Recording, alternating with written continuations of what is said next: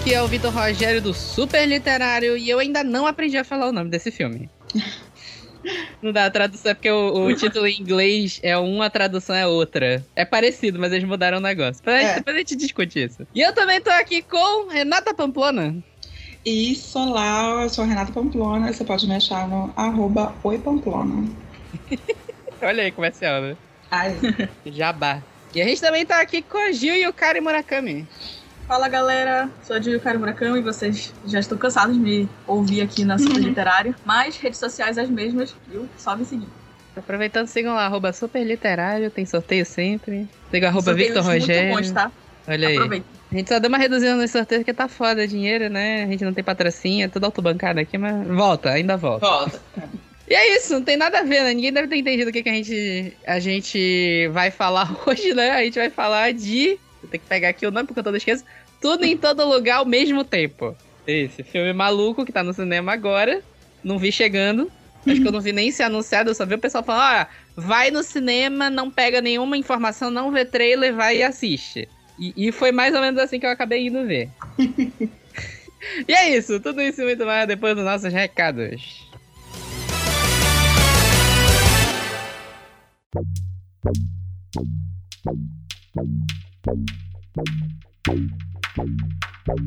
Fala pessoal, vamos para os nossos recados de hoje. Sempre lembrando para vocês seguirem a gente em todas as redes sociais: Instagram, Twitter, Facebook, TikTok, Kawaii. Procurem arroba superliterário que vocês sempre vão achar a gente. Lembrando também que o nosso Twitter tem sempre promoções. Não teve. A gente tá meio sem conteúdo esses últimos dias porque eu adoeci. E aí ficou meio difícil. Vocês podem ver que a minha voz tá meio bizarra. Mas a partir desse episódio do podcast, os próximos dias a gente volta ao normal, voltam os sorteios também. A gente já tem um sorteio engatilhado para fazer aqui.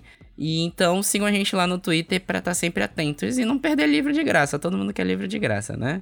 Lembrando também que a gente depende do compartilhamento de vocês, já que a gente não tem verba de marketing por enquanto. Então a gente tá sempre contando que vocês compartilhem o nosso conteúdo com as outras pessoas. Então se você curtiu uma notícia nossa que saiu no site ou algum podcast, por favor, curte lá, dá aquela compartilhada com quem gosta de podcast, tenta convencer quem não gosta de podcast a começar a escutar pela gente. E é isso. Lembrando também que a gente tá podendo receber reviews tanto no Apple Podcasts quanto no Spotify.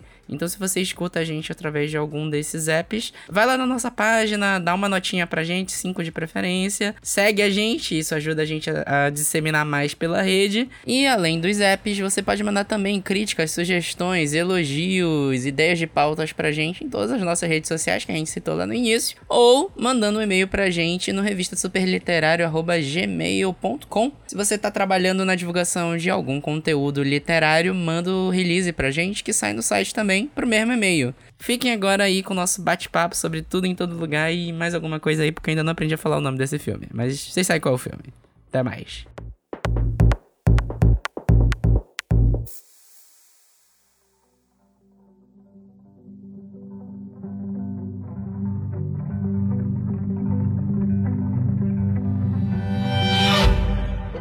Sim, eu peguei uma lista aqui de referências de tudo em todo lugar ao mesmo tempo.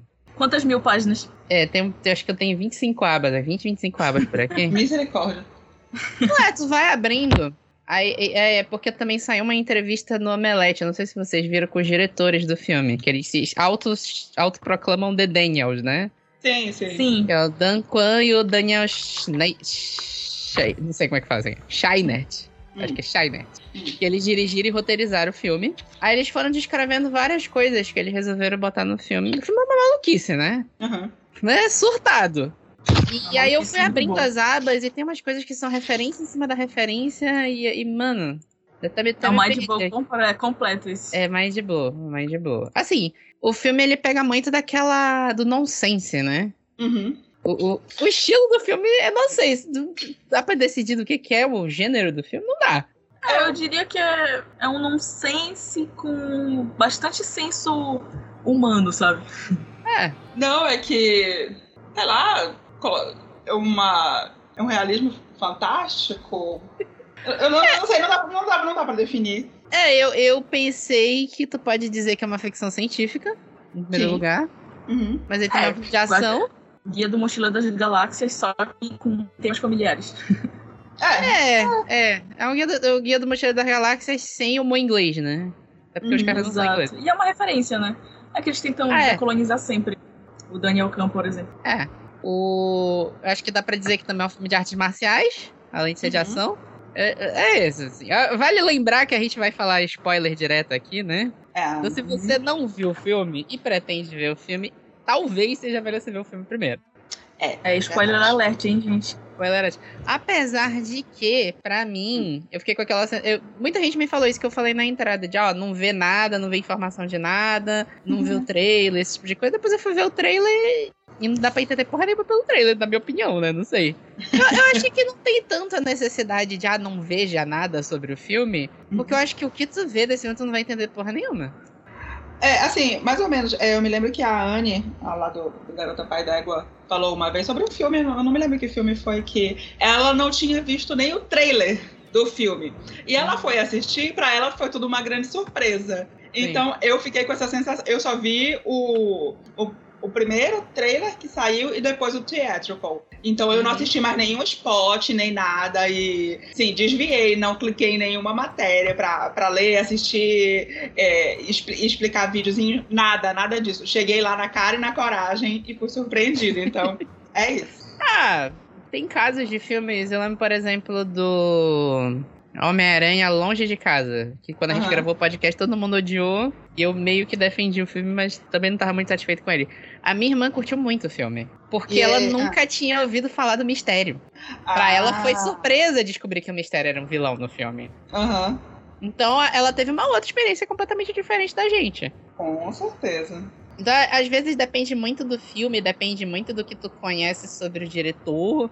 É depende verdade. tu conhece dos atores que estão no filme, né? Aham. E, por exemplo, a Michelle Yeoh é a protagonista do filme. A Michelle Yeoh, eu acho que é a atriz que dá pra dizer que é pau pra toda a obra. Ah, ela, e ela já fez tudo que é gênero de filme.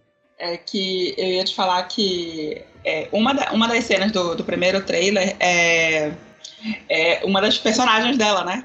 Que é, é uma estrela de ação e tal, que justamente lembra a, o papel que ela já fez lá em O Tigre e o Dragão. Então eu É. fui, já, tá vendo? Eu já fui com isso na cabeça. Uhum. Aí eu já fui sabendo dos outros papéis dela, eu já fui com isso na cabeça. Aí chegou lá, era completamente outra coisa. Eu falei, menino, o que, que foi que aconteceu aqui, sabe?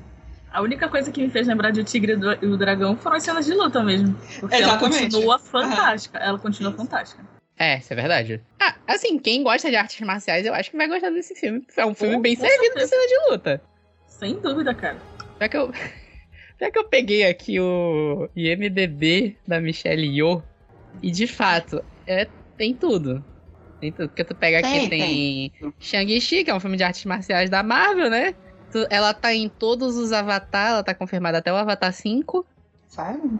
tá? Ela tá num filme que vai sair exclusivo da Netflix, eu não sabia, que é a Escola do Bem e do Mal, vai sair agora, com a Charlize Theron, Sim. que é a adaptação de livro. Ela tá no Uhum. filme também. Ela vai estar no seja, Deu... Ela tá em tudo. Ela tá em tudo. Ela vai estar na, Maravilhosa. na série prequel do The Witcher. Ah, é, é verdade, é ela. Tá em tudo, principalmente em ficção especulativa, né? É, mas. Acho que ela é tem um grande o- rosto. A adaptação do Asiático Os Poderes de Ricos. Ela tava lá também. Não, Também, ela tava, também. eu lembro, eu lembro. Que é outro filme, filme super. Eu acho Assim, que ela era a mãe do cara. Era. parece que ela era a mãe do cara, né? É. Mas é um filme, outro filme completamente diferente também, né? Sim, Eu acho que é eu acho que as expressões assim? dela se encaixam perfeitamente com cada personagem que ela faz. Nossa, É incrível, ela é uma, ela é uma atriz maravilhosa. Ela é super versátil, né? E ela, não tem vergonha de fazer tosqueira também, né? Sim. Que ela já fez filme do Jason Statham, por exemplo, Assassino a Preço Fixo, Fixo 2. Aí ela já teve, já teve do Marco Polo da Netflix, a, a série que era uma série mais séria. É, não dá, cara. Tem ano que ela largou cinco filmes. 2016 tem cinco filmes dela aqui. A mulher é foda, né? É foda, não tem Ela, que ela é foda. É foda. E ela interpretou 60 mil personagens nesse filme, né? Sim, exatamente. Eu não sei quantos takes foram necessários, mas assim, Nossa, ela, sim. cada personagem que ela ia variando, eu confiava plenamente de que aquele, aquela personagem não era mais a Evelyn Wong, que é a personagem principal. Uhum. É, teve aquela, aquela cena, aquela. A gente tá falando do filme tudo fora de ordem, né? Mas no, final vai fazer sentido. Uhum. Igual o filme, né? Igual o Que filme. até, a, que até a metade tu não entende nada, depois tu começa a entender. Que é aquela cena que ela se une com. Que ela se une. Como é que eu explico aquilo, né? Que a cabeça dela se liga a todas as realidades ao mesmo tempo, né? Que, sei lá, pisca 60 frames diferentes de provavelmente 60 personagens diferentes dela. É, exatamente. Eu fiquei pensando na montagem dessa cena. Que ela deve ter, ter, Deve ter ter gravado as 60 cenas diferentes. Tem um monte de figurino diferente. Deve ter A, sido a exaustivo. continuidade, bicho. Para e pensa no- nesse trabalho. todo. Olha, sério.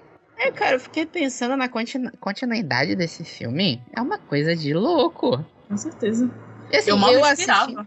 Pois é, né? Parece que tu, tu, tu não consegue processar direito tudo que tá acontecendo. É um filme um pouquinho mais longo também, tem 2 horas e 40, se eu não me engano, não lembro de cabeça agora, mas é, um po- é pouco mais de 2 horas e meia.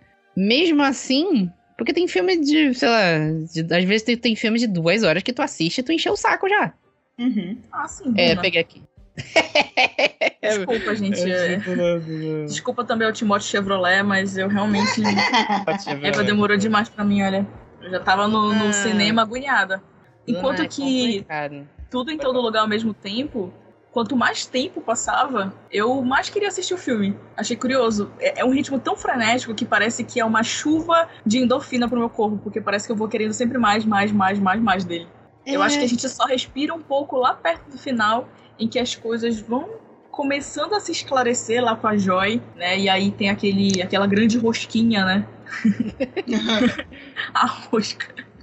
Eles traduziram como rosca, né? Como rosquinha, porque o original é um bagel. É um bagel, é. É, é porque, é porque eu, conf- eu fiquei meio confusa na hora, porque rosquinha eu penso naqueles donuts, donuts, né? Uhum. Que é o em frito coberto. É coberto com um doce, creme em cima, alguma coisa doce, né? Mas é um bagel, né? Que é aquele pãozinho em formato de rosca, mas é um pãozinho mesmo. Uhum. Eu até isso no achei que eles maluquice, iriam né? fazer alguma referência a algum tipo de, de culinária chinesa, né? Só que o bagel não, não é, né? O bagel é mesmo... Uhum. É o bagel Produto. americano. Eu acho que é americano. Não, Eu acho não, que é é alemão. alemão. Alemão? Acho que é- É. Esse nome não parece ser inglês, de fato. Mas eu É. acho que a escolha do bagel deve ter alguma justificativa. Deve ter alguma referência que explique que a gente não pegou. eu Tenho certeza. Assim, eu fiquei. Eu não sei se vocês ficaram com essa sensação também, mas eu comecei a ver o filme. E aí, depois de um tempo, eu fiquei. Eu comecei a me pegar olhando pra todos os lugares da tela pra pegar referências novas. Eu fiquei, ai, tudo que vai acontecer agora tem algum significado. Eu comecei a ter essa sensação do meio pro final, sabe? Eu não tive essa sensação conscientemente. Eu tava muito engajada nas emoções dos personagens, que eu acho que eu não, não me fissurei muito nisso. Eu tava que nem aquela cena da Evelyn, lá- aquela cena inicial que ela tá lá na Receita Federal, e Uhum. aí. E até uma, um, um trabalho de edição que é barato, é simples, mas que é, exigiu da atriz é, várias expressões diferentes, né? Que é aquela quebra do espelho, sabe? Como se tivesse quebrado a tela. Que ela Uhum. fica com cada lâmina uma expressão diferente de, de terror e pavor Aham. e apreensão. É exatamente como eu tava. É. É meio isso mesmo. Assim, pra resu- tentar resumir o que, que é esse filme, pensando aqui, no- eu tô meia hora pensando aqui, de- desde quando eu tava pesquisando aqui a pauta, eu tava pensando, como é que se resume esse filme? É aquela coisa, lê a sinopse original, aí depois tu dá o que tu tirou da tua cabeça. Pô, mas a sinopse, tu quer ver o que, que é a sinopse original que tá aqui no MDB, ó? Uma idosa imigrante chinesa se envolve em uma aventura louca onde só Ah, ela não, pode amor de salvar o mundo explorado, outros universos que se conectam com as vidas que ela poderia ter levado. Aventura louca é muito cara de. Uma aventura tarde, louca, assim, horroroso isso. Essa Nossa, idosa vai se envolver numa aventura muito muito louca e vai viver uma ótima aventura, é isso. Não, esse, sinopse de, de, de internet assim não combina muito, não. Definir a Michelle Yeoh como, um- como uma idosa é meio ofensiva é, também, vai, Na né? verdade, não, eu, eu não é assim, não, querendo, 59, Não querendo- desculpa. Então, não Hã? querendo ser etarista. né, não querendo ser etarista, mas não é o caso. Sim, pessoas idosas são consideradas a partir de 60, né? Ela não tem 60 ainda. E a própria personagem, a, a Evelyn, no É. caso, né? Tá. Ela não é uma idosa, né? Ainda que ela fosse uma idosa, dá- sempre pra definir a Michelle Yeoh como mais Michelle criança, né? Michelle Yeoh. Podia ser Michelle Yeoh se envolve em uma aventura louca, né? Exato. E com, perfeito. certe- com certeza um dos universos desse filme é um universo em que ela é uma atriz que se chama Mi- Michelle Yeoh, né? Uhum. Que é o nosso universo. Pois é, não não o universo isso. do filme. É. Mas é, mas basicamente é uma história de ficção científica que tem essa personagem da Michelle Yeoh, que é a Evelyn Wang, que ela tá ferrada com a Receita Federal. O marido, assim, ela, o casamento dela tá meio fracassado no início do filme, né? O, tu tem a sensação de que o marido dela é um. sei lá. Les, lesado. Eu não sei explicar direito, né? Eu diria só que é uma pessoa atenciosa. eu tenho uma visão totalmente diferente, eu acho ele um fofo. É, eu, só, eu só diria que ele é um cara atencioso e, e, e cuidadoso, só que na visão dela, ele é um bananão. Pois é, mas assim, tu tem essa visão de que ele é um fofo quando tu vê o filme inteiro. No início do filme, a primeira cena, ele parece ser uma pessoa completamente perdida, justamente porque tá- tu tá vendo pelo olho dela. É, exatamente. Aí é tipo isso, o marido, ela tá num casamento que tá meio fracassado, que ela não tá, ela não tá satisfeita, eles estão meio falidos, que eles têm uma lavanderia que aparentemente era o sonho dele e não dela. Ela é tre- meio tretada com o pai dela, mas o pai dela mora junto com ela, aquela coisa de briga de gerações, né? Da geração antiga sempre achar que a geração nova é ruim. E aí ela se envolve nessa maluquice de descobrir que existe um multiverso que esses multiversos têm formas de se interligar, e a gente vai até discutir mais detalhado sobre isso depois. E que existe uma entidade sombria, aparentemente maligna, depois você descobre que não é exatamente isso, que tá tentando destruir todo o universo. Tu não sabe exatamente o que, que ela quer, né? Mas aparentemente ela tá destruindo todo o universo. Todos os universos, né? E aí esse multiverso se apresenta com uma versão do marido dela de outra dimensão se manifestando no corpo do marido dela dessa dimensão. Uhum. E o que é incrível também, porque a gente falou bastante da Michelle Yeoh, a Michelle Yeoh é uma ótima atriz e dispensa elogios. Nesse filme ela deve ter feito 300 personagens, porque cada vez que ela experimenta o multiverso, ela entra em contato com uma versão diferente dela. Mas o, o cara que faz o marido dela, que é o Ke Huy Kwan, faz o Ele também é um excelente ator. parece que baixou uma entidade nele quando ele troca, quando alguma personalidade entra nele, né? Principalmente a primeira. A primeira que é aquela o, super séria. o Alpha, elas chamaram de Alpha, né? Isso. Que é, é um cara super sério, porque o cara, ele se apresenta na versão original que a gente tá acompanhando como um cara calmo, meio medroso.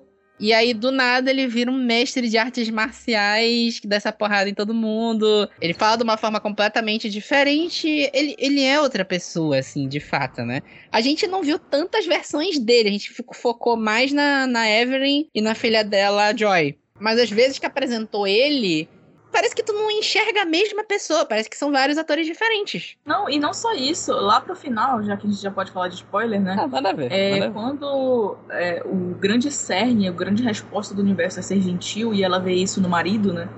A gente nota até uma diferença da, da postura dele, justamente porque ela mudou a percepção sobre ele, o ponto de vista tá nela. Isso é incrível. Eu, eu achei incrível como eles fizeram, porque lá a virada de chave foi o suficiente para que a gente visse nele um, o cara que, é que traz na, na sua personalidade e nas suas atitudes a resposta de tudo. E aí a gente tem uma visão totalmente diferente dele. E dos outros personagens também, inclusive da própria auditora da Receita Federal, depois que a Evelyn Wong para- passa por aquela situação constrangedora. Eu confesso que vendo aquela cena eu fiquei meio ok, mas foi uma cena necessária. mas vocês É. sabem do que eu tô falando. né? Aham. Uhum. Nunca mais comi hot dog do, do mesmo jeito que eu vi. Que negócio horrível, cara. Não, cara, mas assim, eu achei brilhante, mas nojento. É, não. Eu, eu gostei muito da maneira como eles trabalharam essa percepção da Evelyn como a nossa também.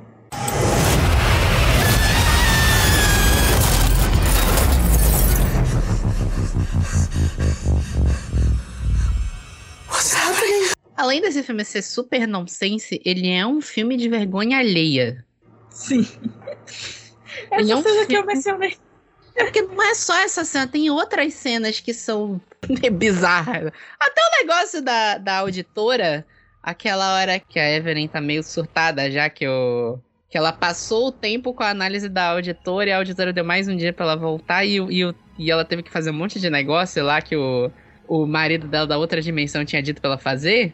Ela dá um soco na cara da, Uhum. da auditora do. Até isso é meio vergonha alheia, sabe? Porque ela virou e deu um socão na cara da mulher, achando que era alguém tentando matar ela, alguém de outra dimensão, e, e fica aquela coisa, tipo assim, não era, era a mulher mesmo, a original. E aí fica aquela coisa assim da galera chamar os seguranças porque ela deu porrada na auditora que tava analisando as contas dela que estavam erradas. Sim, exatamente. É, é assim, é um filme de nonsense, é um filme que tem umas cenas que te deixam super desconfortáveis, de vergonha alheia, de coisa meio nojenta. É, é, é, é, é por isso que é difícil de explicar o que, que é o filme, né? Então, pra quem não viu o filme e tá pensando em ver, a recomendação é vá ver. Porque qualquer coisa que a gente falar aqui, a gente não vai conseguir passar o que, que é a experiência do filme. Jamais. Eu acho, né? Não, eu acho que, que não mesmo, porque é aquela coisa. Eu acho que justamente porque eles tentaram é, bater tão nesse nonsense, diga-se de passagem, né? A24. É, eles tentam passar tanto isso de isso não é crível, isso não é crível, que é, sabe, que a, a vida é isso, que a gente tem nossas bobagens e quantas vezes a gente não dá uma topada no meio da rua e fica, meu Deus do céu, tá todo mundo olhando pra mim. Ninguém tá olhando pra ti. É, ninguém, é. absolutamente ninguém, entendeu? Tu tá passando essa vergonha e tu fica, meu Deus, sabe, noiado, e tipo, as pessoas estão vivendo a vida delas, dando suas próprias topadas, e tá todo mundo fudido, entendeu? Tu, tu, tu, tem que, tu tem que ver isso. E eu achei ótimo, ótimo, ótimo que é, colocou essas pessoas nessas situações tão é, cringe, por assim dizer. Eu, eu, eu é. quero usar essa palavra cringe que parece muito mais. Eu acho que me incomoda mais foneticamente. Então, acho que passa mais a ideia também. É, é, passa mais a ideia. Que aí a, a gente fica pensando que nós estamos aqui tão expostos com o negócio de internet e às vezes você olha umas coisas na internet que você fica, não, mano, não acredito que a pessoa tá fazendo isso. E sim, a pessoa tá, é, é aquele meme do eu só acredito vendo, eu vendo, não acredito. É, isso é uma coisa que é interessante, que eu achei super interessante dessa entrevista que eu vi com, com os diretores do Daniels, que eles falaram que eles são fãs de Jackass. Meu Deus do céu, o nível. Eles são muito fãs. É, eles falaram assim: a gente é fã, a gente viu no cinema, a gente acha a melhor coisa que existe para ver no cinema. Jackass. E se tu vê, tem uns momentos ali que são muito Jackass. Aquela é. parte da. que junta a galera do, do universo Alpha para lutar contra ela. Aquela luta final, né? Nessa a luta final. É muito maluco. O, ha o Hakakumi, a, a versão do Ratatouille com. com... Cara! Traumatizadíssima com Aquela aquele, a construção daquele universo todinha é muita maluquice aquilo ali. É muito. É, é, é assim, é bem difícil. Eu não, sei, eu não sei como é que os caras tiraram tanta maluquice, sabe? De uma vez. Eu acho que é aquela coisa do. Eles estavam. Estavam escrevendo. Eles foram roteiristas, né? Que tu falou. Também. É, eles roteirizaram e dirigiram, é. Exatamente. Eu acho que foi aquela coisa do. Nós vamos fazer as pessoas. Acre... Isso aqui tá muito crível ah, isso pode acontecer realmente? Ah, então não, não, não vamos fazer. Vamos fazer uma coisa para pegar e as pessoas saírem do cinema, tipo, quê? Não, não, eles não fizeram isso. Não, mas eles, eles fizeram, eles fizeram, entendeu? Fizeram, né? Eu fiquei pensando. Uma coisa que eu fiquei pensando logo de cara, que eu até botei quando eu postei na Stories. Eles não falaram sobre, mas eu senti hum. uma inspiração muito grande em Rick and Morty. Eu não sei, acho que vocês não viram Rick and Morty. Eu, eu, não assisti, então é, pois é, eu não posso te, é, te, te confirmar isso. Ah, sim, Rick and Morty. É, é bem isso. É, não, não mexe com tempo, né? Mas mexe com o número de invenções. O uhum. personagem que é o cientista, que é o Rick, Rick Sanchez, ele é o avô da família, ele é um escroto, uhum. ele é bêbado, ele, toda hora, toda vez que ele aparece, ele tá bebendo. E ele tem um, ele criou uma arma de portal. A, o mote da série tem muito a ver com isso, com eles viajando entre diversos universos. Hum. Só que ele. Acho que o universo mais bizarro que teve no Tudo em Todo Lugar o tempo todo, Tudo em Todo Lugar ao mesmo tempo, uhum. é aquele da, da. que as pessoas têm mão de salsicha. Acho que foi o mais bizarro, nossa. né? É sim. O Rick e Morty, esse seria um dos universos mais normais. Nossa. É, o Rick e Morty tem uma cena que eu acho genial até hoje, que eles estão sendo perseguidos por versões do do Rick que se juntaram para criar uma federação e, e, caçar os outros Ricks. Hum. Aí eles vão fugindo com a arma de portal. E aí pra tem uma hora. Universos. É, para vários universos. Aí eles pulam, pulam pra um universo. Eles fazem aquela. Sabe, de repetir a mesma piada de formas diferentes? Hum. Eles passam por três universos diferentes. O primeiro universo tem um, é um universo onde cadeiras são seres vivos E ele tá. E, e tem uma cadeira usando uma pessoa em formato de telefone para pedir um telefone como se o telefone fosse uma pizza. Aí no segundo universo eles invertem. As- os seres vivos são os telefones e eles estão pedindo através de um telefone que é uma cadeira, um monte de humanos, como se fosse uma pizza. É assim, é nesse nível, Rick and Morty. Não, eu já Aí- saí dessa vida de drogas, eu não posso voltar pra Ah, é droga, é Não, droga. não dá. Não, Não, pra mim já basta em todo lugar ao mesmo tempo. porque, nossa, Exatamente, calma, calma. Rick and Morty é droga. É total, é maluquice. é Viagem de ácido. Ah, eu não sei, mas eu fiquei com essa sensação. Do nível de não sei se essa coisa dos universos, né? Apesar de que, como eu falei, né? Pra comparar com Rick and Morty, os universos que a gente vê aqui são super normais. Até esse que todo mundo tem mão de, de salsicha, né? E também nessa coisa da universo onde as pessoas têm mão de salsicha, tem uma referência direta que é 2001 Odisseia do Espaço, né? Que ela tenta se. A. a como é o nome? Eu toda vez esqueço o nome. A Evelyn. A Evelyn tenta se Ah. conectar com o universo. E aí ela faz o movimento errado e vai pra outro universo, que é esse da- das mãos de salsicha. E aí, quando a galera da- do universo alfa vai analisar o que, que aconteceu, eles falam: ah, esse é um universo em que os seres predominantes desenvolveram salsichas nas mãos. E aí corta pra uma cena que é um macaco matando o outro, que é referência total àquela cena original do, do macaco do, do- Eu não sei se vocês já viram 2001, Odisseia no Espaço. Sim, sim, sim. É que é a cena do macaco, do macaco matando o outro Sim, sim, sim. pedra no, no 2001. Faz tempo que eu, que eu a última vez que eu vi. E também essa coisa do fazer movi- Eles falam, eles descrevem exatamente isso. Você precisa fazer o, a- mo- o movimento mais. É, não é aleatório que eles falam, é mais improvável Ah, sim, sim, de sim. você fazer pra você conseguir se conectar com outro universo. Isso aí também me, me pareceu uma referência direta à Guia do Mochileiro das Galáxias. Que é a nave do. Eu esqueci o nome da nave do. Que eles têm uma nave lá que o A presidente da coração de alguma coisa, né? Coração de ouro, eu acho. Coração de ouro. Coração de Uhum. ouro. Que ela tem o motor de improbabilidade infinita. Só que o Uhum. dele é ao contrário, né? Eles usam a nave pra nave aparecer no lugar mais improvável possível da galáxia. Como se fosse um teleporte, mas sem controle. Sim. Uhum. Aí eu fiquei com essa sensação também. Não sei se, se é mesmo. Eles podem ter visto alguma outra coisa, né? Mas essa coisa da, da improbabilidade, pra mim, pareceu muito uma inspiração nisso. Não sei. me lembrou um pouquinho também. E, o- e o Guia do Mochileiro da Galáxia é nonsense, como a gente falou, né? É, é verdade. Eu, eu acho que o, o Tudo em Todo Lugar, ao mesmo tempo, é um pouco mais nonsense que Guia do Mochileiro das Galáxias. Olha que eu li a série toda do Guia. Esse Uhum. filme é mais nonsense. Ele tá no... Esse filme tá no intermediário entre o Guia e Rick and Morty. É isso. É, eu sinto ele um pouco mais, no, mais nonsense também. Apesar ia- de trabalhar temas que são bastante pertinentes, assim, que dá pra entender mesmo sendo uma viagem maluca por vários multiversos. Até porque a vida, a vida deles antes do de, de inaugurar a parte científica mesmo da, da história Uhum. já era pregressamente caótica. É. Eles já tinham a casa deles, dá pra ver pela casa deles, que é um caos, assim. E, e a cabeça dela é muito frenética, da, da personagem principal. Sempre muito preocupada com a visão do próprio pai dela em relação à família, em relação à filha, que é.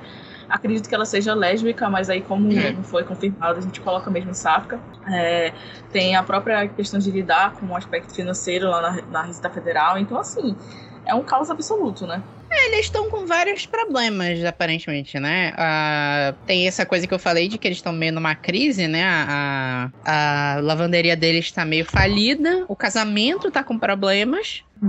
E tem essa coisa de que eles são imigrantes nos Estados Unidos, aparentemente eles não são muito satisfeitos com isso, porque não era a vontade dela isso. Dá, dá muito a entender aquela história que, a, que aconteceu um monte de coisa na vida da pessoa e muita coisa ela não conseguiu de- é, é, decidir direito. Tem muita coisa que vai descrevendo da vida dela que ela decidiu no calor do momento, que ela meio que se arrependeu depois. O mote das tuas do multiverso às vezes mostra muito isso, né? Sobre decisões específicas que ela tomou que geraram multiversos diferentes, né? É, exatamente. Tanto, tanto que a gente falou, né? Nesse universo, ela Tanto que ela quis uma... ficar em um deles, né? Que ela era famosa. É. Nesse universo ela tem uma. Ele mo- mora com o marido, o casamento tá falido e, ela, e eles estão falidos. E tem o outro universo que a mulher é uma superstar de filmes de ação e, e artes marciais, que ela. Até eu fiquei em dúvida também, porque tem uma hora que ela faz um treinamento que me lembrou muito que o Bill também. Com o pai Pei. com certeza. Não sei, eu fiquei pensando, porque na, na entrevista que eu vi dos The Daniels, eles falaram também de dois filmes do. Deixa eu lembrar o nome do, do diretor, é Wong Kar-wai, que é Amor, A Flor da Pele e Felizes Juntos. Ele é um diretor chinês. E aí perguntaram para ele, para eles, né, se eles tinham colocado referências de propósito, tinha sido coincidência. E eles responderam que não, a gente não fez referência, a gente copiou mesmo. eu amo que eles são super sinceros. Que é uma coisa meio Tarantino. Tarantino já falou isso em, em entrevista também. Que, ah, eu, eu não me inspiro em nada, eu copio mesmo. Ele fala isso. Aí ficou essa coisa meio do treinamento da meio que o Bill também. Não sei se é referência também ao Tarantino, mas eu fiquei com essa sensação também.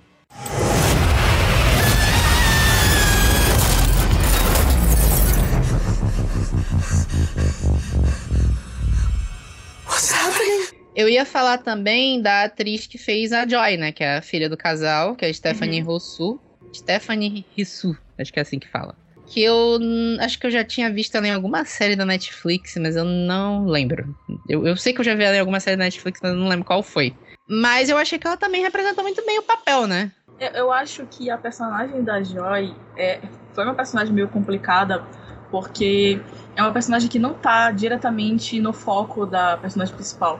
Ela é uhum. é como. Ela é meio largada, a personagem principal, ela é cheia de problemas, né? No sentido de trato mesmo com as pessoas. Ela é extremamente sincera a ponto de ser um pouco. É, a, a, ponto de machucar as pessoas que ela ama. Né? Uhum. Então a gente só olha o. Assim, é como se a menina estivesse se afastando por besteira, mas que na verdade a gente sabe o significado daquelas palavras, o quanto elas nos atingem e machucam. E dá para ver claramente que existe um conflito intergeracional né, entre o pai com a Evelyn e a Evelyn com a Joy. Então eu acho que não foi uma personagem fácil de interpretar, eu acho que ela saiu muito bem. E eu aplaudo muito a maneira como eles trabalharam a magia da, da Joy enquanto entidade. Porque, cara, se Doutor Estranho, é, se a Marvel tivesse tido coragem, a representação perfeita de magia do caos seria aquela, sabe? Não é, é. distorcer a realidade. Isso aí é magia de distorção de realidade. Agora, magia do caos é aquilo. É todo esse filme. É, né? É, é meio difícil até de definir esse negócio, né? Mas. Eu tô pensando aqui, a gente tá, a gente tá dando spoiler, né? Porque eu tô pensando aqui. Já tava dando spoiler, né?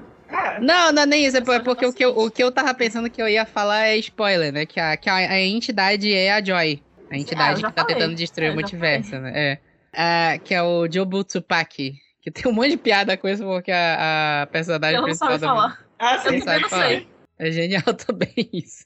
Eu também não sei até agora. É. Jobu Tsupaki, é isso.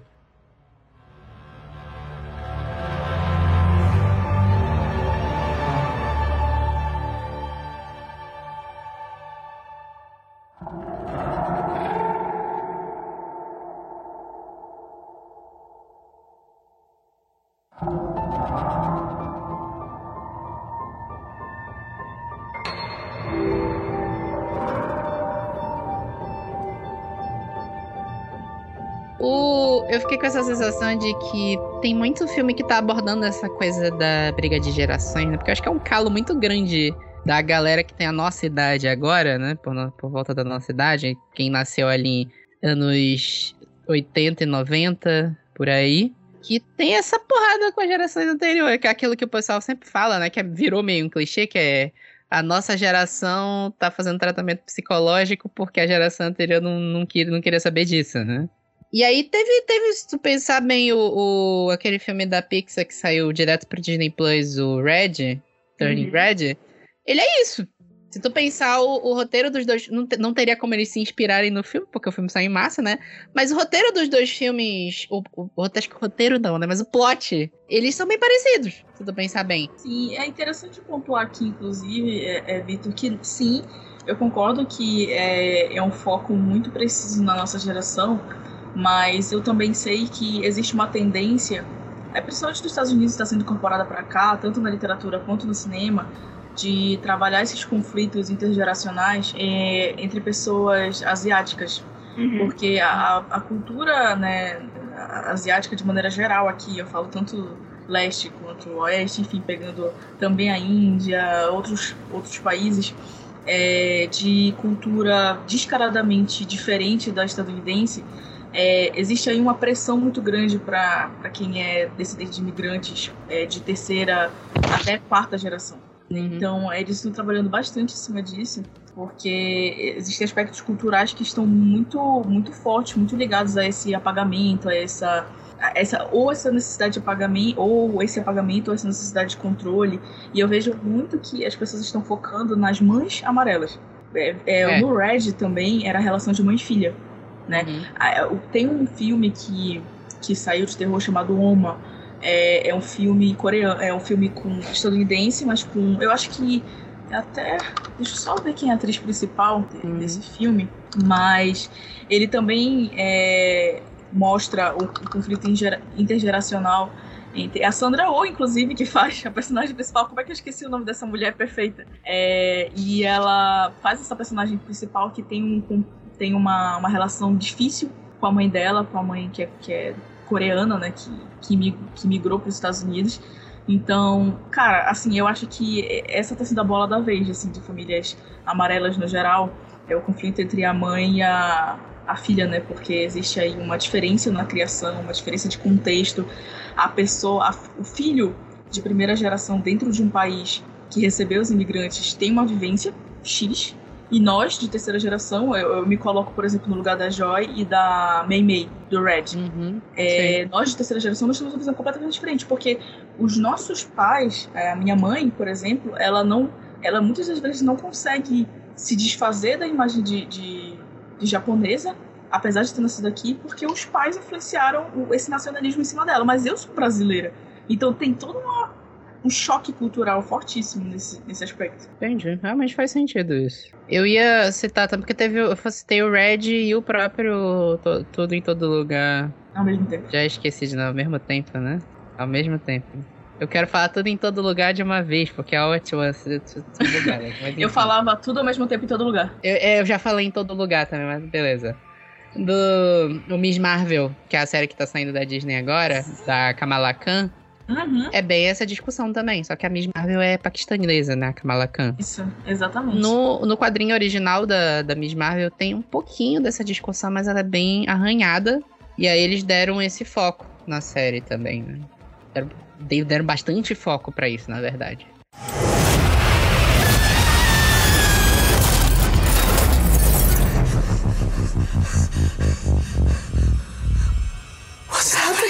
Eu ia citar também aqui o pai da, da Evelyn, que é o James Hong. Uhum.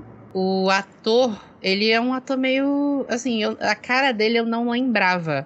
Mas ele já fez uma- uns filmes meio. que eu já vi pra caramba, mas que são meio obscuros, né? Ele é o vilão do Aventureiro do Bairro Proibido. Não sei se vocês já viram esse filme. Que é com Claro. Kurt Russell. Amiga, ami- amiga, esse homem tem 90, 92 anos. Esse homem É. tá em tudo quanto, quanto é personagem do, do, do Berílio, ou que é vilão, ou que ele é, ele é o sábio, É. entendeu? De cunho asiático, desde sei lá de quando, entendeu? Quando ele começou a. Aliás, tá, tá bem aqui na minha frente, desde 1950. Entendeu? Então ele deve estar em tudo quanto é canto, entendeu? Que a gente nem sabe. Ele fez Blade Runner também. É. Blade Runner, Não ele lembrava. dubla um, um mestre no Kung Fu Panda na trilogia. Ele também, ele é, ele é a voz do, do vozinho lá de Red. De Red, né? Ele, né? Uhum. É. Ele fez Star Wars Visions. Eu não sei se vocês viram essa série, que é um Não. original do Disney Plus. Que ele não é canon do Star Wars, mas são vários curtas de animação reimaginando Star Wars. Uhum. E ele faz justamente um velhinho sábio. Tá vendo? É. É realmente, tô, tô pegando aqui. Tem um milhão de coisas dele aqui também. Tem, O nossa. Né?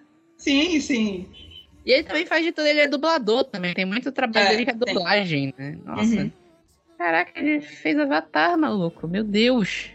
Égua, olha aí, tô chocada. Realmente. Eu- mas eu lembrava muito do Aventureiros do, Pai- do Bairro Proibido, que é um clássico da Sessão da Tarde que nunca mais passou. Passou muitos anos 90, né? Uhum. Mas ele é o vilão do filme, que é o Lopan. Uhum. Aí eu realmente achei interessante isso. Acho que do elenco era isso mesmo. Ia citar também o Randy Newman, que ele não é um ator famoso, mas ele tá em praticamente tudo que é filme da Pixar e da, e da Disney depois que a, que a Disney comprou a Pixar, produzindo o departamento de som dos filmes. Ele fez o departamento toda a trilha sonora do Toy Story, do 1, do 1 ao 3, fez A Uhum. Princesa e o Sapo. Eita. E ele dublou o Hakakuni. Quem? O. O. O Hakun. o Guaxinim. Não, essa história do Guaxinim, sério. Tô traumatizada até, até A agora. história do. Guaxinim é maravilhosa, cara. É muito maravilhoso isso. Ai, meu Deus. Aí o que eu ia pegar das, das referências também que, o, que os diretores falaram, eles citaram um filme dos anos 50. Acho que os anos 50 ou 40. Que é o A Felicidade Não Se Compra. Nossa, esse filme é muito velho. Uhum. É, é, ele ganhou o Globo de Ouro na época. E e- e- ele disse que eles falaram que muita gente tá indo nas DMs deles de rede social pra falar que lembraram desse filme. Porque se tu- eu já vi esse filme faz bastante tempo. Eu não sei se vocês já assistiram. Mas ele é basicamente essa estrutura. O personagem. É um filme de Natal, primeira coisa, né?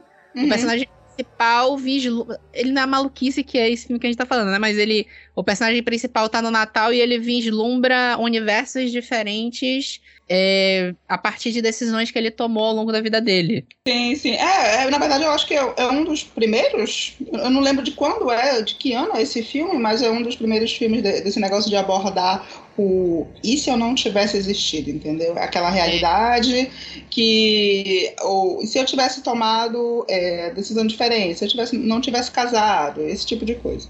Eles citaram também. Esse aqui eu acho que a Renata viu, não sei a Juliana, que é o Feitiço do Tempo do Bill Murray. Eu amo esse filme. Nossa senhora. Tu já viu esse, Juliana? Não, ainda não. Com a Cher, nossa. É, tem ela no filme. Esse filme, eu acho, eu, eu não tenho certeza, mas eu acho que esse é o primeiro filme que eu lembro.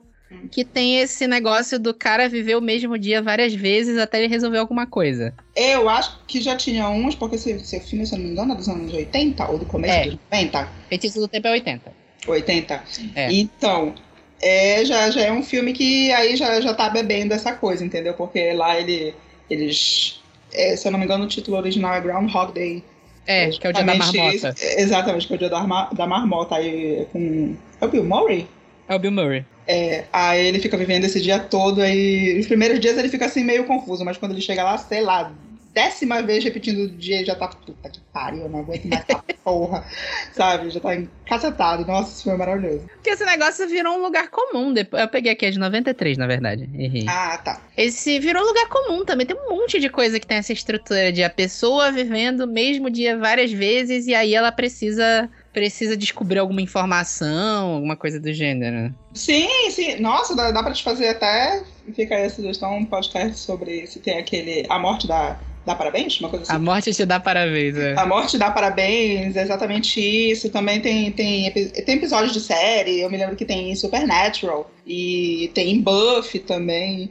Justamente Ah, melhor- isso. Acho que o melhor episódio de Supernatural, eu vi até a nona temporada, era esse. O do- Nossa, é na esse vídeo é maravilhoso. acho que é na é- quinta temporada esse episódio. Eu É não na sei nem, na nem, sexta, nem se é quinta, porque eu acho que não é, não é sexta, porque eu, eu parei de assistir muito cedo, assim. Ah, então foi na quinta. Foi na então, quinta, é, por aí, pelo, pelo começo, que aí ele começa assim, nossa, tem alguma coisa errada. É o Dean, se eu não me engano, que tá passando É por o, isso. é o Jim que morre todo dia e o Sam É. tenta descobrir o que que tá acontecendo. Exatamente, nossa. É, é um dos melhores episódios. Tem um filme coreano que é de suspense, que usa essa estrutura. Não sei se vocês já viram, se chama Dia Sem Fim. Não, não, Ainda não, não não. sei, assim, de, de, de tá na minha lista. dia sem fim. É, Dia Sem Fim. Esse filme é muito bom. Só que, tipo assim, não tem streaming nenhum, a não ser que tu compre o filme. Eu vi, É. eu vi no Super Cine. Nossa, sábado desses passou madrugada, assim. Aí eu comecei a ver, ah, vou ver um pedaço desse filme. Vi o filme até o final. Acabou três horas da manhã. Que é um A filme falou de Pode é falar. dia sem fim? É, Dia Sem Fim. É, dia sem fim, achei. Ah, agora eu quero assistir, puta merda.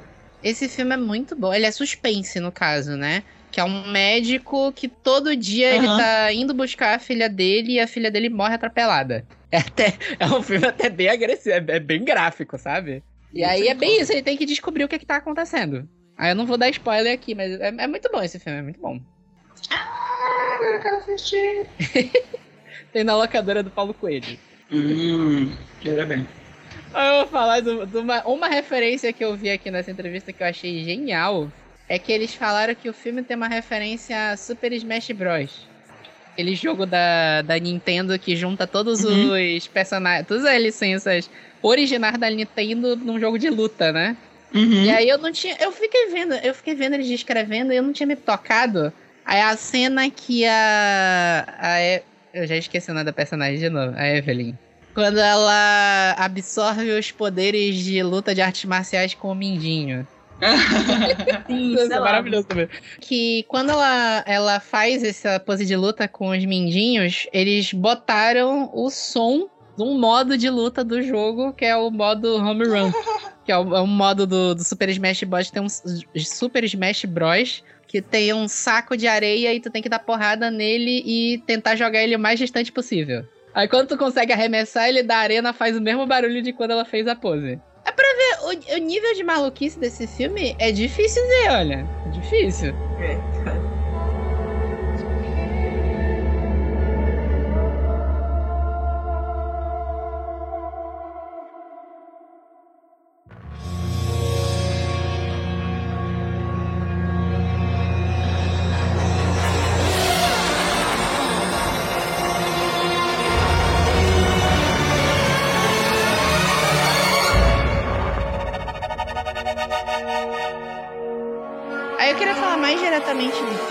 agora, né? A gente tentou dar uma resumida mais ou menos, né?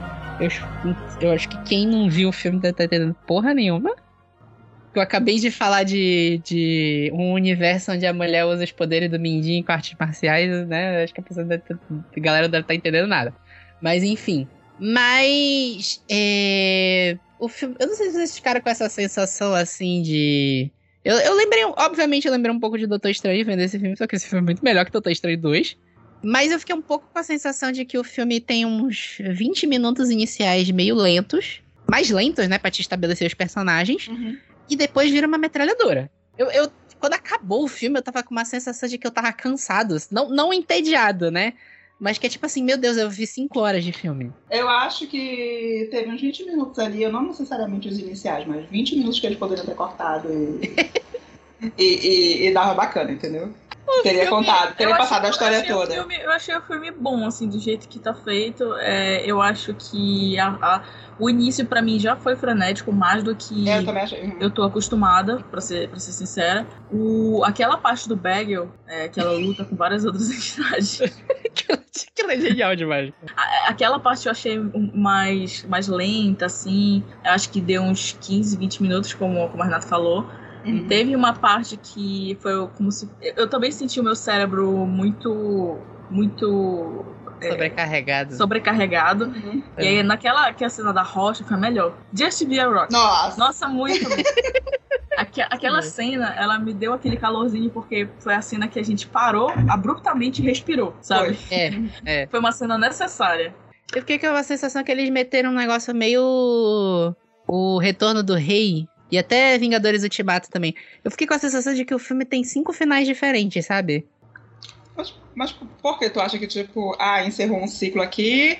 No... É, É porque dá, dá, dá o, as conclusões da- das outras Evelyn, digamos assim, né? É, Então, exatamente. foi por isso que tu, que tu ficou eu com, acho, com essa eu acho que não, não só isso. Ah. Não é só isso. Tem isso de que, que apresentam-se várias Evelyns e cada uma delas tem um final diferente. Uhum. Mas se tu for pensar bem, o filme tem várias linhas de roteiro que se interconectam. Hum. Tu tem a discussão da filha dela, a filha dela tá insatisfeita com. Não só com ela, mas acho que com o pai, com a vida de modo geral, né? Aquela coisa que se apresenta logo no início, que ela é, ela é lésbica ou bissexual, não sei, não fica definido, né? Acho que ela tem uma namorada Uhum. e a mãe dela, e a Evelyn apresenta ela como uma amiga pro avô, porque ela sabe que o avô é super conservador, né? Uhum. Mas é aquela isso- coisa, né? É, é- ela acha, talvez é, seja também um, um dos, dos negócios a serem abordados na, na, no filme, que às vezes nós. Ai, eu não sei falar isso em português, puta merda.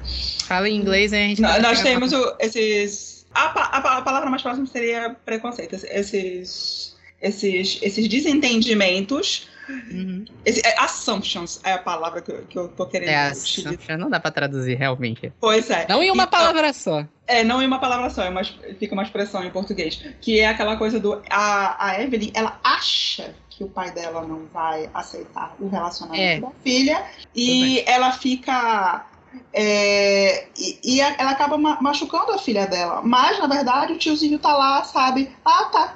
Essa é, sei lá, minha nora neta, enfim, é a minha nova neta, enfim. Ele trata super bem a menina. É, ela, ela teme que aconteça com a filha dela o que aconteceu com ela, né? Do, do pai não, não aceitar lá o relacionamento. Mas é ela que tá empatando. Então ela tá projetando aquilo na filha dela. É, Mas- Nesse caso, eu até defendo um pouco a Evelyn, porque é, o pai dela foi bastante rigoroso com ela, né?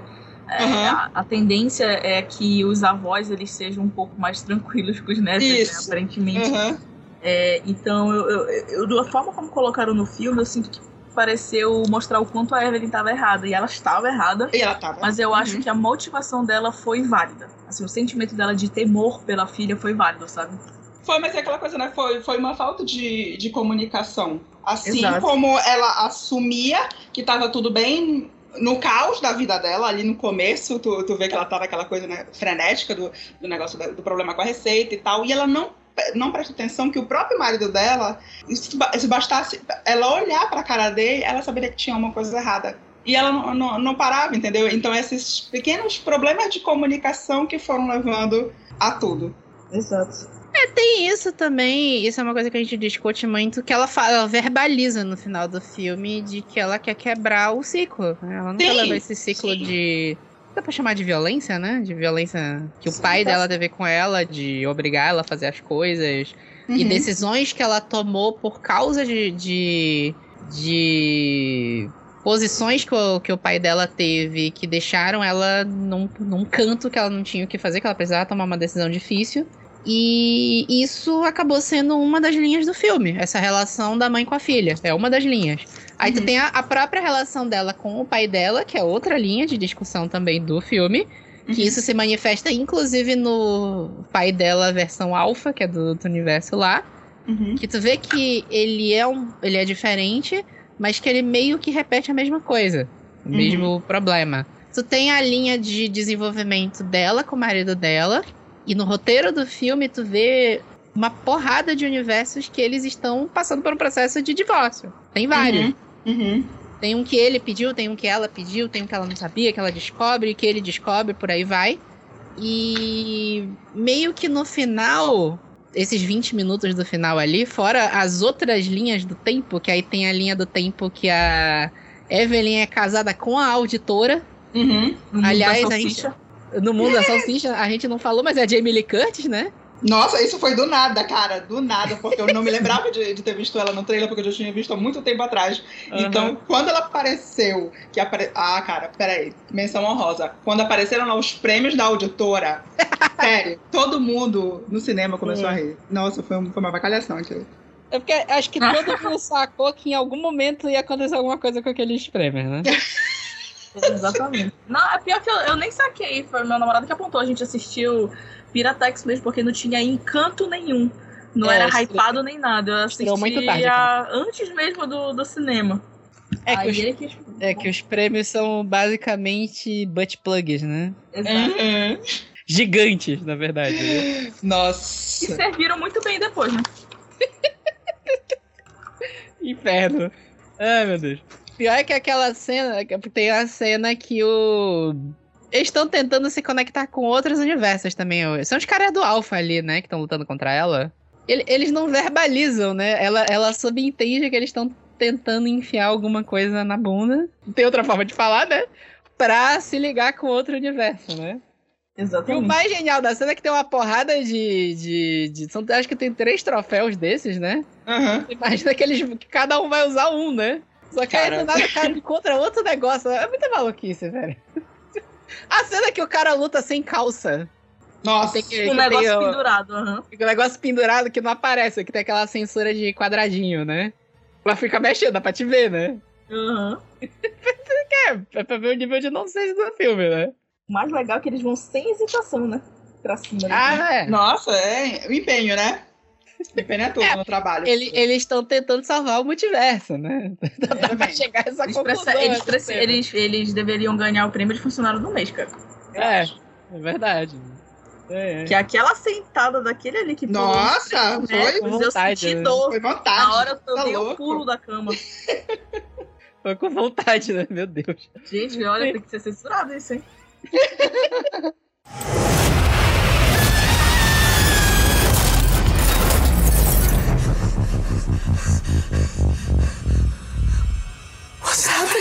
Sim, mas é o que eu tava falando, né? Tem várias linhas e no final, os, os 20 minutos finais do filme, eles, precis... eles foram bem didáticos de resolver cada uma dessas linhas. Até da pedra. No- Nossa, dá pedra. Sim, verdade. Tudo. A pedra. E ele, é, é assim, é legal, mas aquela luta do final também virou meio que cada uma uma resolução também, porque ela teve que encontrar cada uma das pessoas que tava lutando com ela em outro universo Sim. Pra usar a solução do amor resolve tudo, né? Eu lembrei de Interestelar Isso isso aí também. No- foi, rolou, Eu rolou uma que era vibe. mais gentileza, assim, do que amor. É, gentileza, gentileza é melhor. Gentileza gera gentileza, é. Não é exatamente amor, né? É. É que amor dificilmente tu tem por um estranho. Eu acho que não é nem a. não é- é gentileza, mas acho que é mais empatia também, né? É, é porque foi traduzido como gentileza no meu. no É, foi, é, eu acho que. eu- agora eu não lembro agora, mas acho que não era gentileza que tava no, no que eu vi no cinema. É só Eu pra- acho que não, não- Eu não acho que era Piratex, empatia. Gente, só adendo, eu assisti Piratex, porque não tinha cinema nenhum, tá? Só pra avisar. E tá tudo bem. Tá, tudo, bem. Inclusive, sobre se isso, tiver tá aí no tudo link, pode mandar depois aí. Manda aí, é. Não, gente, ah! Eu vou ser presa! Ei, A gente- não, não pode, advogado não pode ser presa do. do, do... pode. É só uma É. B tiver assim, gente, pelo amor de Deus. A gente já defendeu pirataria aqui mais de uma vez, tá? É por causas nobres. Tipo, Gente, Já eu defendo, tá? Eu sou escritora nacional.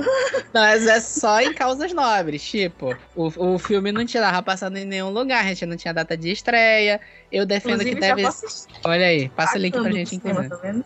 É isso aí. E... Inclusive, passa o link pra gente. Eu defendo sempre pirataria de filmes da, do Animais Fantásticos, pra que eles entendam que a gente não quer mais ver essa merda no cinema. Transformers, é meio essa vibe. Transformers, bicho, misericórdia. Eu transformo- Já vi mais de uma vez Transformers 5, acho, do... o que tem o Anthony Hopkins.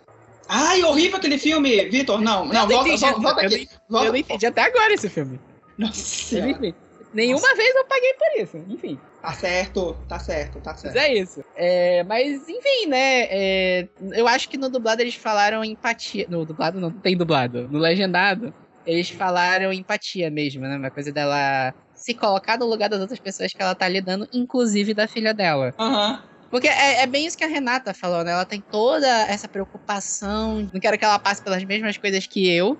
Mas tentando fazer ela não passar pelas mesmas coisas, às vezes ela tá acabando sendo tão escrota quanto o pai dela foi com ela, né? Exatamente. E, e volta pra aquela coisa que ela verbaliza mesmo no final, de que ela não quer mais repetir o ciclo com a filha dela. A filha dela tá insatisfeita.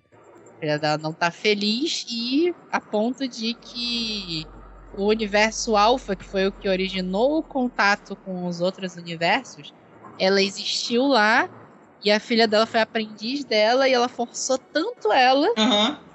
quebrou Exatamente. e, e a consciência dela foi pra todos os outros universos. Nossa, isso eu achei muito forte, cara, quando, quando ela menciona você quebrou a sua própria filha, a mente da sua própria filha. Nossa, devastou. É forte, né? É É forte. forte. E junta a coisa que eu, eu acho que talvez seja referência ao Guia do Mochileiro das, das Galáxias também, não tenho certeza. Que é essa coisa que a filha dela fala, né? Que ela meio que visitou todos os universos e meio que entendeu a insignificância dela perante ao multiverso, né? Exato. Uhum. Isso tem. Eu acho que é no livro 3 do guia, que é o gerador de perspectiva total. De algum modo, dessa mesma coisa, e justamente por isso é que o vórtice da perspectiva total é tão horripilante assim. Quando você é posto no vórtice, tem um rápido vislumbre de toda a inimaginável infinitude da criação. E no meio disso, em algum lugar, há um marcador minúsculo, um ponto microscópico, colocado sobre outro ponto microscópico dizendo: Você está aqui. O vórtice da perspectiva total deriva sua imagem da totalidade do universo a partir do princípio da análise extrapolativa da matéria. De forma mais simples, uma vez que cada pedaço da matéria no universo é, de alguma forma, afetado por todos os outros pedaços de matérias do universo, é teoricamente possível extrapolar a totalidade da criação. Cada Sol, cada planeta, suas órbitas, sua composição e sua história econômica e social a partir de, digamos, um pedaço de pão de ló. O homem que inventou o vórtice da perspectiva total o fez basicamente para irritar sua mulher. Hum. É quando uma pessoa vai no. É um aparelho que tem em um lugar do universo que uma pessoa vai. E é basicamente um mapa do universo em tamanho real, holográfico. Hum. E o mapa mostra você dentro do universo. E aí é tipo assim, a pessoa vê um, um micro pontinho de nada num mapa do universo, ela tem consciência da perspectiva total que ela não é nada pro universo. Aí, eu- aí eu, assim, eu achei os dois conceitos parecidos, eu fiquei com essa sensação, assim, de ela. Caralho, eu não sou nada pro multiverso. Não existe sentido da vida. Aham. né? É meio isso É, dela, né? exatamente. E é uma linha perigosa pra quem é ser humano, né? Aquela coisa da. Eu esqueci a Nós palavra. não fomos feitos pra. Nós, nós, em nossa. É o nosso antropocentrismo, né? A nossa, o, nosso, o nosso egocentrismo, na verdade. Nós não fomos feitos pra entender que nós somos inferiores a algo muito grande. Pois é, né? Eu acho que já, já cai até no. Na, na- na- como a, a Gil falou, de ser perigoso, uma visão perigosa, porque é, justamente volta lá para a referência do a felicidade não se compra. Que aí ele acha que pô, a vida dele não, não, não vale nada, que todo mundo estaria muito melhor sem ele. Ah, então acontece o. Me esqueci qual é o nome da referência do que eles utilizam lá, uma referência literária é o fantasma do Natal passado. É, que é aquele conto clássico do Sim. Scrooge, né? É o Sim. fantasma do Natal passado, fantasma do Isso. Natal presente, fantasma do Natal futuro, né? Exato. Isso, é, aí foi isso que me fez lembrar muito de Rick and Morty, também que Rick and Morty é uma série muito pessimista. Uhum. Tem uma frase que viralizou de um, de um episódio.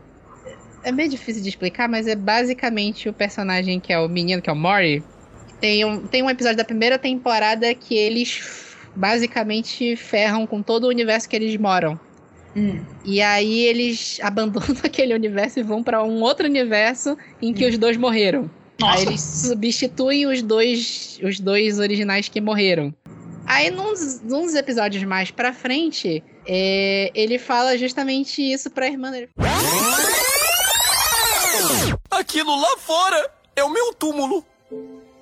Espera, o quê? Em uma das aventuras, eu e o Rick destruímos o mundo inteiro. Então caímos fora daquela realidade e viemos pra essa aqui, porque aqui o mundo não estava destruído e nessa aqui estávamos mortos. Então viemos aqui e nós nos enterramos e pegamos o lugar deles. E todas as manhãs eu tomo café da manhã a 20 metros do meu próprio cadáver apodrecido.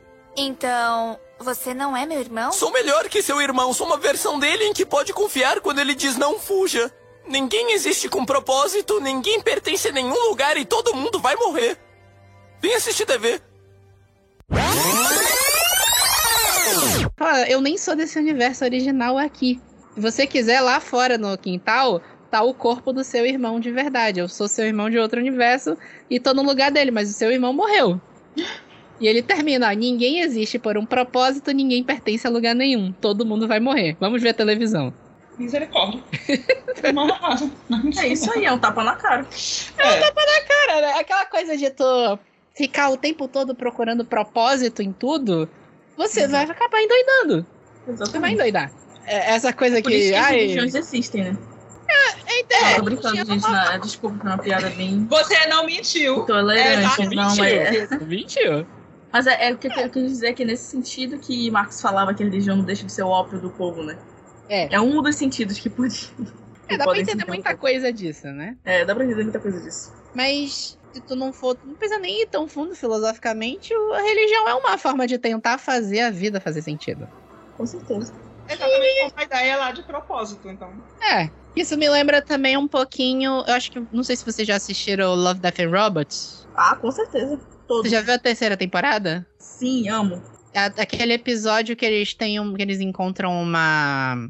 A sereia de Baro? Não, não é nem a Jibaro. É aquele que o, tem um cientista que vai pro meio do universo, tem um, vários. Uma, uma nuvem de, de seres Ah. vivos. São sencientes, na verdade, né? Sim. Eles não são Não sencientes. são né? sencientes, na verdade. É. né?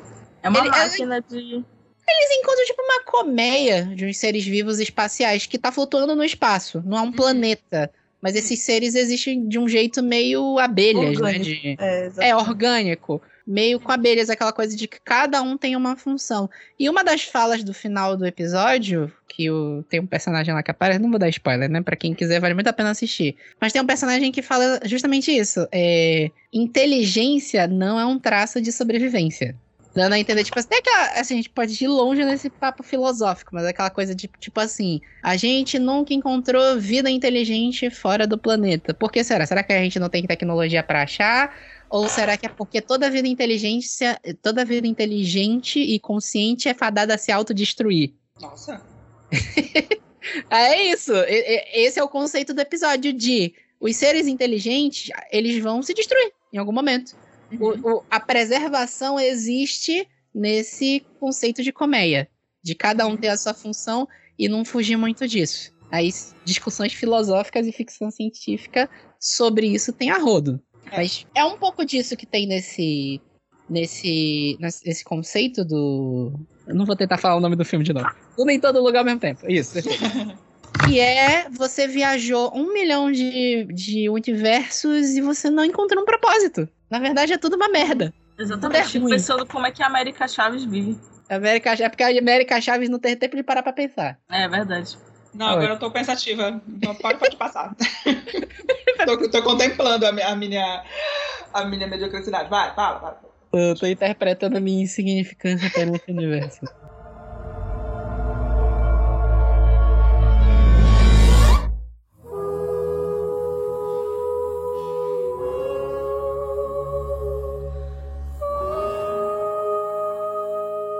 Então tá, vamos para nossas notas finais. Começa aí, Gil, por favor. Ah, beleza. pra mim, esse filme. É, peraí, é de quanto a quanto mesmo? É de menos 5 a 5. Menos 5? Como assim? É porque. É por... Ou seja, é mesmo. 10, né? 0 a 10. Não, não. Não, é, não, porque não é. não é. uma, não é uma escala de 10 transformada em menos 5 a 5. É porque a gente viu Venom lá no primeiro ano do podcast. e a gente achou tão ruim que a gente precisava da nota negativa. Então a escala funciona assim. Ah, ok. A nota do filme é de 0 a 5. Mas se a pessoa der 0, a gente dá a chance dela dizer o quanto ela achou ruim o filme. De menos 5 a 0. É Bom, isso. É, pra mim, cinco, esse filme. esse filme vale 5 vale cinco estrelas, com certeza, cara. Vai, Renata. Eu acho. Olha, eu daria até seis. É. Só extrapolou as, mi- as minhas expectativas, então. Daqueles filmes que. Felizmente, né? Um, um dos filmes da A24 que eu vou poder reassistir. É porque o farol me deixou traumatizada. É. Então, Traumatiza a gente. então, assim, nossa, foi um filme fantástico. Eu quero e quero rever. Eu dou 5 também, porque a nota máxima, se desse pra dar 10, 20 mil, eu dava. O filme é perfeito. Sim. Mas muito bom. Fiquei revoltado com cada nota, cara, porque eu- eu- esses filmes que eu gosto bastante, eu saio lendo as críticas, né? Eu Ai, não vê, não, não vê. eu fico revoltado com cada nota 4 e 3 que eu vi desse filme. Pô, como é que alguém dá? Porque a nota 3 em geral é bom ou regular, né? Eu fico, gente, como é, É. que alguém dá regular pra esse filme, bicho? Como assim? Assim, tem um podcast que eu escuto, que é do, do Brain, Brain, Brainstorm 9, que é o Cinemático. E eles têm um crítico de cinema, de fato. Aí o crítico de cinema é tudo insuportável, né? Uhum. Aí o cara vai achar mil críticas no filme de, de- Um monte de coisa que eu vou te falar que eu nem não concordo com ele de fato, mas beleza. É. Enfim, críticos de cinema, eu achava que iam gostar mais desse filme, porque esse filme tem todo estilo de filme de arte, eu tenho certeza que sai pro Oscar. Ou melhor, Espero que vá. Tomara. É, É, tudo que eu já- eu já falei isso algumas vezes e o filme não foi nem indicado pra nada. Mas ok. Ego, então retira o que tu falas, pelo amor de Deus. Vou retirar. É, eu lembro de Fragmentado do. do... Fragmentado é muito bom, nossa. James McAvoy. É que tem o diretor McAvoy e o diretor, que eu esqueci o nome, que aí ninguém sabe falar, o Shyamalan, isso. Hum. Nossa, esse filme vai pro Oscar, com certeza. Foi nem indicado pra lugar nenhum. Foi o seguinte, mas enfim. Mas é isso, 5, nota máxima, filme perfeito. Quem não viu tem que ver. Eu acho, assim, a gente deu um monte de spoiler aqui, mas, assim, não faz jus ao que é o filme de fato. Tá muito longe. Não, Você só só vai- gente. É, precisa assistir. Você só vai entender esse filme, de fato, vendo. Aí, assim, o circuito tá meio complicado porque estreou semana passada, semana retrasada. E aqui em Belém, por exemplo, que é onde todo mundo viu, acho que tá com uma sessão só, em um lugar, já, porque o filme tá pra sair de fato. Tem 65 mil sessões de Lightyear ainda. Já adianta que foi uma bosta. Eu odiei esse filme. Prefiro trocar todas essas sessões por, por tudo em todo lugar ao mesmo tempo. Mas enfim, tem que ver esse filme. Esse filme é muito bom. E, e você só vai entender de fato, ainda que tenha tomado os spoilers vendo o filme.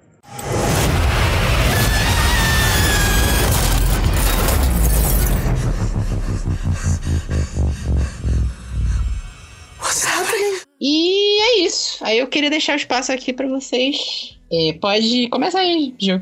Bom, gente, vocês podem encontrar a minha pessoinha, as minhas obras nas redes sociais, no Twitter, arroba Murakami Underline Ju, no TikTok, porque agora eu tô tentando né, mostrar mais as minhas caras por lá. É Ju Yukari, Ju Yukari Ju. Murakami, exatamente como também tá lá no Instagram. E o meu card é juyukarimurakami.card e lá vocês podem encontrar as minhas obras mais recentes, como As Formidáveis Gomes e Doyle, que acabou de sair pela Novelera. Ela é uma história de steampunk, né, uma, uma fantasia que se passa eh, em Belém, em 1912. E o que rola é que tá acontecendo um monte de desaparecimento de fadas na Praça da República. E aí a detetive Gomes convida a sua parceira, a doutora Doyle, para investigarem esse desaparecimento. Renato, quer deixar as redes sociais também? Eu sou Oi Pamplona no Instagram e é tudo que importa, é lá. Do resto, eu- vocês nunca me viram, se me acharem, não sou eu, entendeu? Uma mulher muito parecida comigo. É isso, cara. É uma bela bagunça também, vale, vale, vale destacar. Vale, vale, só que é, é, é outra estética, é outra vida, entendeu? É, Ah, é- é é menos caos, é menos caos. É- aqui é caos. É, não é verdade. Quem gosta de papelaria tá aí, enfim. E é isso, espero que vocês tenham gostado desse bate-papo maluco. Uma aventura muito louca, né? Essa idosa numa aventura muito louca. E é isso, até mais. Até daqui a 15 dias. Até a próxima.